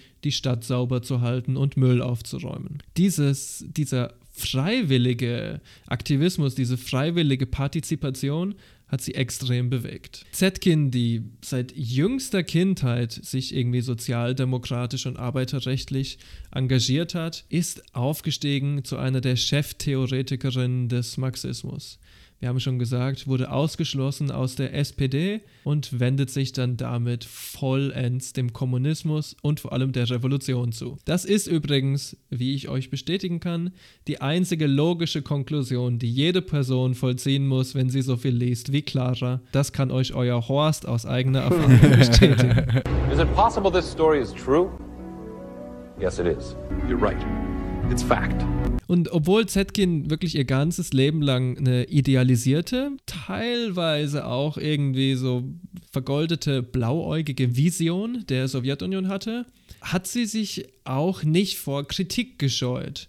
Äh, ihre gute Freundin Alexandra Kollontai zum Beispiel hat ihr auch immer von den Missständen berichtet, zum Beispiel von der schlechten Versorgung für Frauen in Krankenhäusern. Und sie hat solche Sachen dann abgedruckt. Ich persönlich fand es äh, sehr beeindruckend, wie sehr sie dann am Ende zum Kommunismus stand. Und halt auch so angesichts dessen, dass sie ähm, 1930 und fortfolgend dann ja auch von den Nationalsozialisten äh, ziemlich gedengelt wurde, um es mal freundlich äh, auszudrücken, hat sie dann bei der Eröffnungsrede vom Reichstag gesagt, dass sie jetzt den ersten Rätekongress Sowjetdeutschlands eröffnet. Und so vor dir sitzen einfach nur so Kaisertreue und Nazifaschisten und du redest von irgendeinem so einem Sowjet-Deutschland-Kongress, äh, Rätekongress, der eröffnet wird. Also es, sie hatte schon wirklich äh, eine Gebärmutter aus Stahl. Das kann man nicht anders Ja, sagen. 100 Prozent. Und sie ist auch wirklich keine, ich sag mal, irgendwie Karrierepolitikerin. Man kann wirklich so jeden ihrer politischen Wechsel, jeden ihrer irgendwie ihrer geistigen Wandel kann man nachvollziehen an was ganz Handfestem in ihrem Leben. Zum Beispiel, dass ihre beste Freundin ermordet wurde oder dass irgendwie in Russland komplett die Verhältnisse umgewälzt wurden und so weiter. Und so erklärt sich auch, meiner Meinung nach, diese Abwendung von der SPD sowohl auf persönlicher Ebene, nämlich dass sie zum Beispiel Angst hatte, ermordet zu werden, aber auch auf äh, ideologischer Ebene, weil sie eben gesehen hat, dass die SPD die Ideen des Marxismus eigentlich immer mehr ablehnt. Sie hat sogar, sie hat sogar geschrieben über ähm, den reformistischen Flügel der SPD, eines der schönsten Zitate aller Zeiten. Die Reformisten wollten den Sozialismus in so kleine Dosen zerteilen, dass er sogar für seine Majestät Kaiser Wilhelm annehmbar wird. ist natürlich, Aber nur ein bisschen, nur ein bisschen. ist natürlich extra giftig, weil einige der SPDler in der Tat äh, Pro-Monarchisten waren auch noch. Ja, da tümmelt sich halt einiges Gesocks. Neben der Gleichheit, der Zeitschrift, für die sie ein Vierteljahrhundert schrieb, gab es da auch noch die Kommunistin. Das war zu einem ja, gewissen Grad Parteiorgan und auch eher deutschlandorientiert als jetzt international. Und Clara fand es, gelinde gesagt, ganz schön scheiße. es gab dann anscheinend auch ziemlich schnell interne Probleme innerhalb der Zeitung Die Kommunistin und innerhalb der KPD denn sie wurde als Chefredakteurin irgendwann ersetzt. Hm. So richtig verwirklichen konnte sich Clara als Autorin erst mit der sogenannten Kommunistischen Fraueninternationale, ihrem eigenen Pet-Project, dessen Namen sie übrigens extrem scheiße fand, aber sie hat keinen besseren gefunden. Total süß, ihre intimen Gedanken zu lesen. Sie wird einem einfach mit jedem Mal nur sympathischer. In dieser kommunistischen Fraueninternationale, die ich äh, einfach mal Comfy nennen will, weil das ist ein schönes Akronym, Komm. Cute. hat sie zum ersten Mal vollkommene, bahnbrechende kreative Freiheit genossen. Sie hat ausschließlich über äh, theoretische Fragen diskutiert, hatte äh, gerne Berichte von Autorinnen aus anderen Ländern dabei, wenn es mal Gastautoren gab, sogar aus Ostasien, ja.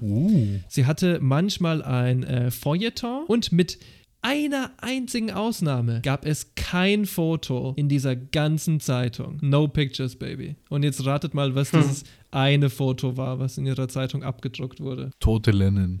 ja, Ja? es war ein Bild von? Lennon. I knew it. Sie hat ihn geliebt. Ja, sie haben sich auf jeden Fall gegenseitig geliebt, das kann man nicht anders sagen. Später gab es in der äh, Comfy auch manchmal Poesie, Theaterstücke, Literaturkritik. Es wurde sogar geschrieben über von äh, bürgerlichen Zeitungen verpönte Themen wie Prostitution, über äh, Kindersorge oder beziehungsweise den Mangel an Kindersorge, über das Gesundheitssystem, über Agitation und nochmal, ich zitiere, zahlreiche Tribute an Lennon. Aber leider musste Zetkin auch dieses Projekt einstellen. Als sie 1925 ihren Platz im Komitee der KPD verloren hat, wurde die Comfy nicht mehr publiziert. Sicherlich haben auch ihre Krankheit und ihre beschissene finanzielle Situation eine Rolle gespielt. Und wir wissen auch, dass Clara schon jahrelang irgendwie komplett überarbeitet und erschöpft war. Aber das hat sie ja niemals davon abgehalten, das zu tun, was sie für richtig hält. Also vielleicht müssen wir mal erkunden, was denn alles falsch gelaufen ist in dieser KPD. Also, yo, ich würde jetzt aber trotzdem ganz gern nochmal aufgeklärt bekommen, weil ah, ich habe es ja vorhin auch gehört oder auch schon was dazu gesagt, aber jetzt gibt es also die SPD, dann die Abtrennung, die, die, die, die, die Abtrennung, die USPD, dann äh, gibt es davon wiederum eine Abtrennung, die sich Spartacus Gruppe nennt, die wird dann zu so einem Star Spartacus Bund und dann gibt es eine KPD und wie hängt der ganze Mist zusammen? Leute machen sich ja super gerne darüber lustig, dass sich Linke irgendwie immer intern streiten und sich wegen den blödesten Sachen auseinanderzwillen. So Volksfront von Judäa mäßig, ne? Seid ihr von der jüdischen Volksfront? Verzieh dich! Was?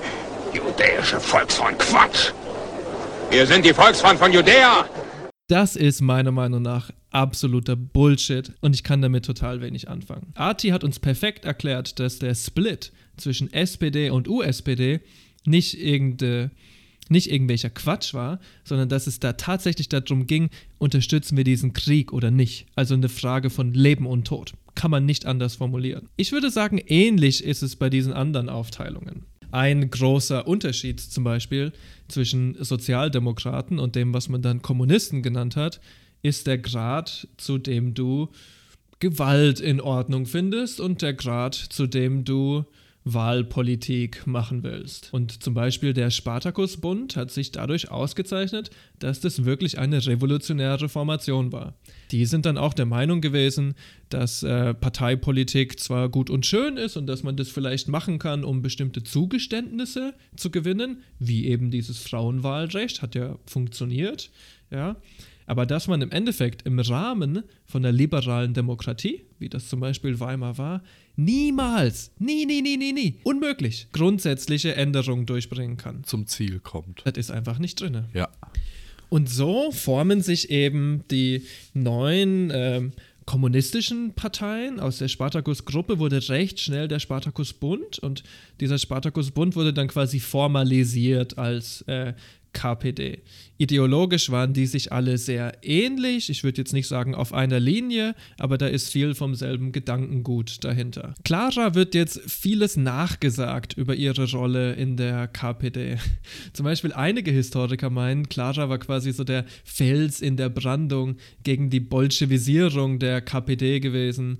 Andere Stimmen behaupten, Clara war eine glühende Anhängerin äh, Stalins vielleicht lassen wir sie einfach mal selber sprechen, anstatt ähm, andere Leute sich ihre Münder zerreißen. Arbeiten wir als Bolschewiki, kämpfen wir als Bolschewiki, sterben wir als Bolschewiki. Clara war ein Lenin-Fanboy. Nein, Clara war ein Lenin-Fangirl. Clara war, und das kann mir niemand anders sagen, eine Marxistin, Leninistin aus voller Überzeugung. Da kannst du mir eher verklickern, der Papst ist ein Protestant, als dass sie das nicht war.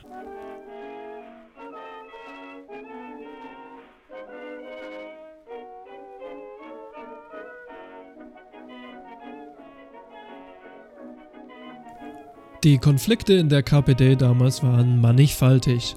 Da gab es einerseits hitzige Diskussionen darüber, dass der Einfluss von Moskau doch immer größer werde. Andererseits gab es Krieg zwischen den Marxisten, Leninisten und den Linkskommunisten. Und dazwischen findet sich Clara. Die linkskommunistische Fraktion gewinnt immer mehr Rückenwind, ja, auch vor allem durch die Komintern, die kommunistische Internationale und einige dieser Fraktionen wollten Clara rausekeln aus der Partei. Habt ihr da auch so ein kleines Déjà-vu irgendwie? Bei der Frauenkonferenz der Komintern hat man wirklich versucht, quasi sie vom Thron zu stoßen. Lenin, ihr Freund und Verteidiger, schrieb ganz entsetzt in einem Brief an sie: Gestern wurdest du, liebe Clara, klar und simpel, Opfer einer ausführlich orchestrierten Attacke. Ein anderer Bekannter von ihr, der Kommunist Adolf Warschawski, stürzte den Raum ins Chaos mit seinem Ausruf Junge Männer verhalten sich manchmal wie alte Frauen und der einzige Mann der deutschen Delegation ist Genosse Zetkin. Clara, trotz allen Gegenwindes, bleibt standfest wie immer, wirft ihren männlichen Kritikern entgegen. Gott zum Danke sind wir Frauen nicht eure Imitatoren, keine minderwertigen Kopien von euch. Und am Ende obsiegt sie doch noch. Und ihr Gegner Hackert überreicht ihr einen Kranz Rosen zum 64. Geburtstag, der dort gebührlich gefeiert wurde. Was ist, was ist echt das Problem von Männern, dass sie es nicht akzeptieren können, wenn Frauen mal recht haben mit dem, Oder was, was sie ist sagen? das Problem von Männern? Period. Aber du hast natürlich recht. Ja. Äh, ja, die Periode Zetkin ist immer manchmal. besonders dann angestoßen, wenn sie nicht den Parteigenossen nach dem Mund geredet hat. Ne? Ja. Und sie kam nie mit irgendwie so. Also, sie hatten mal gegen Männer gestichelt, aber halt nur dann als Retourkutsche. Sie hat nie Mhm. damit angefangen. Das war nie irgendwie eine Thematik. Es war dann immer so, ja, du bist aber eine Frau. Wow, sick burn, Bro. Ja. ah. Jetzt haben wir es endlich mit den Linkskommunisten. Die Märzaktion hat versagt. Es gab massive Kritik an der Führung der KPD, an den gescheiterten Aufständen und Zetkin und ihre Genossen mit ihrer glühenden Rede hat am Ende den Kongress davon überzeugt, die gesamte Strategie der KPD umzudenken. Linkskommunisten, die haben keinen Bock auf äh, parlamentarisches Geboxe und noch weniger Bock, sich mit irgendwem zusammenzuschließen. Der Marxismus-Leninismus ist das genaue Gegenteil. Wer in der Schule gut aufgepasst hat, der weiß, dass einer der wichtigsten Aspekte die sogenannte Einheitsfront ist. Das ist jetzt gar keine Erfindung von Lenin, die hat er geklaut von Kautsky, muss man nicht verstehen, kann man auch nicht verstehen. Fundamental sagt es aber einfach, dass äh, man immer zu einem gewissen Grad mit Sozialisten und Sozialdemokraten und vielleicht sogar mit Liberalen zusammenarbeitet, wenn es denn darum geht, realpolitische Gewinne zu machen, wie zum Beispiel ganz konkret die Fürstenenteignung. Da gab es nämlich so eine Bewegung in Deutschland, die leider auch gescheitert ist. Mm -mm. Und, und natürlich, um eben sowas wie eine geeinte Front gegen die Faschisten zu schaffen, weil ähm, Lenin und Kautsky damals einfach gesehen haben, dass das weder im Interesse der Sozialdemokraten noch der Sozialisten noch von irgendwem ist, wenn die Faschisten zur stärksten Kraft werden. Das sagt sie auch in ihrer Rede als Alterspräsidentin. Sie sagt, ähm, das Gebot der Stunde ist die Einheitsfront aller Werktätigen, um den Faschismus zurückzuwerfen, um damit den ja, Versklavten und Ausgebeuteten die Kraft und die Macht ihrer Organisation zu erhalten, ja sogar ihr physisches Leben. Das heißt, sie sagt, der einzige Weg, den Krieg abzuhalten, der kommen wird, ist, dass alle Arbeiter sich zusammentun.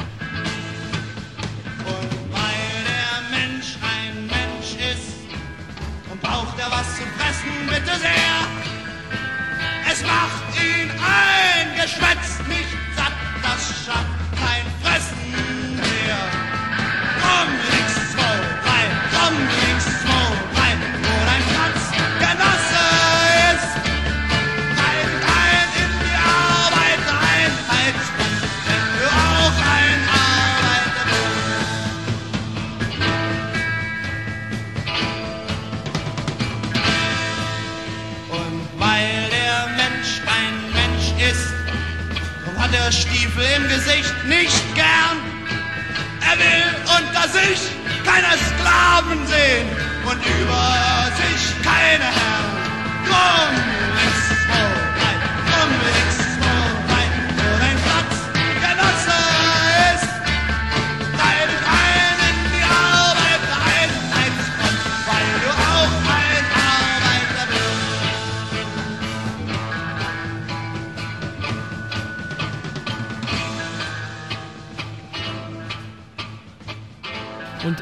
zu diesem Grad ist diese Einheitsfront, Kautsky war ja kein äh, Russe, ne? Kautsky war ein Deutscher, dieser Gedanke der Einheitsfront, die Lenin eigentlich popularisiert hat, ist eigentlich deutsches historisches Erbe.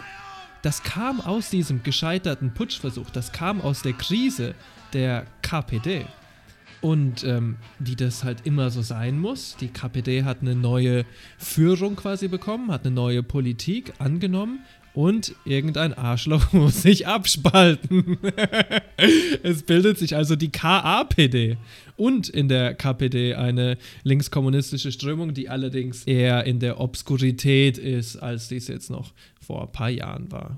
Die Mehrheit der Partei bleibt aber auf der Linie von Zetkin und der dritten Internationale und verpflichtet sich der Einheitsfront und einer langfristigen Strategie als einer kurzen, ich nenne das immer schnell Ejakulationsrevolution. ja, wenn man schnell schießt, verliert man auch schnell.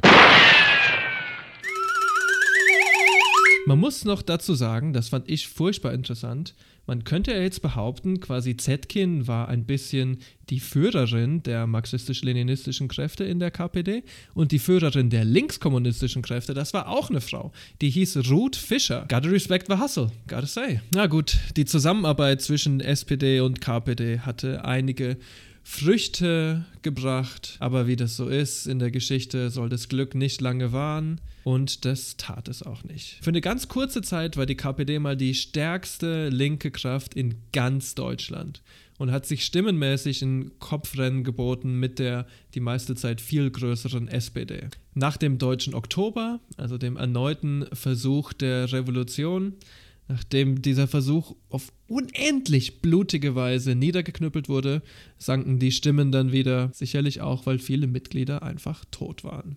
Auch die Zusammenarbeit mit der SPD ist langsam zerbrochen. Hörer dieses Podcasts wissen es schon, wir müssen die gesamte Geschichte um Rosa und Karl nicht nochmal aufdrosseln. Nur hier vielleicht eine interessante Randnotiz. Der Mann, der heißt Leo Jogiches, ein enger Freund von Clara, der den Mord an Karl und Rosa aufgedeckt hatte, durch seine eigene Amateurdetektivarbeit in seiner Freizeit, wurde im Gefängnis in Berlin-Moabit durch einen Kopfschuss ermordet. Ja. Der Mörder Ernst Hamschick hat fleißig weitergemacht und wurde dafür bald befördert. Mehr muss ich dazu, glaube ich, nicht sagen. Was für eine krasse Zeit, ey. Ja, und halt, es- ich finde es immer noch so krass, dass du halt einfach von Sozialisten umgebracht wirst.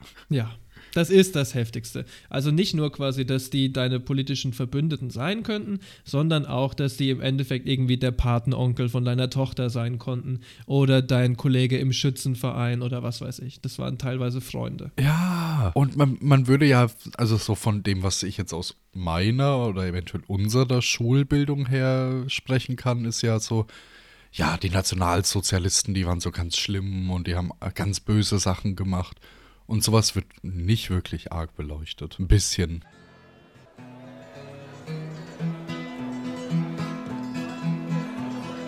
Auf, auf zum Kampf,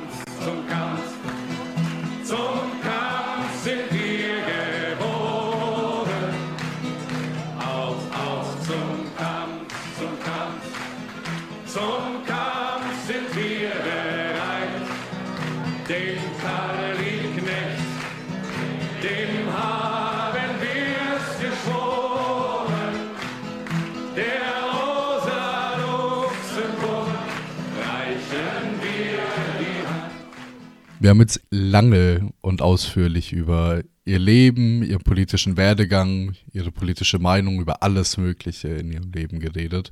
Und ich will einfach jetzt mal sagen, was für mich persönlich an ihr wieder Great Woman History ist. Es ist eine Frau, die ist geboren zu einer Zeit von Königreichen und Kaiserreichen, ist übergegangen in eine komische Monarchie, Militärdiktatur, ging weiter in die Weimarer Republik und hat dann den Anfang des Faschismus mitbekommen. War gebrochen vom Leben und hat trotzdem weitergekämpft mit allem Elan. Ich meine, bei ihrer Rede im, äh, im Reichstag war sie quasi tot. Also ich meine, sie war Körperlich ja, sie war mehr oder weniger Ende, taub. ja. Sie hat quasi nicht mehr lesen können. Es mussten die Leute den Text immer wieder einsagen, weil sie ihn vergessen hatte, weil einfach die waren nicht mehr fit.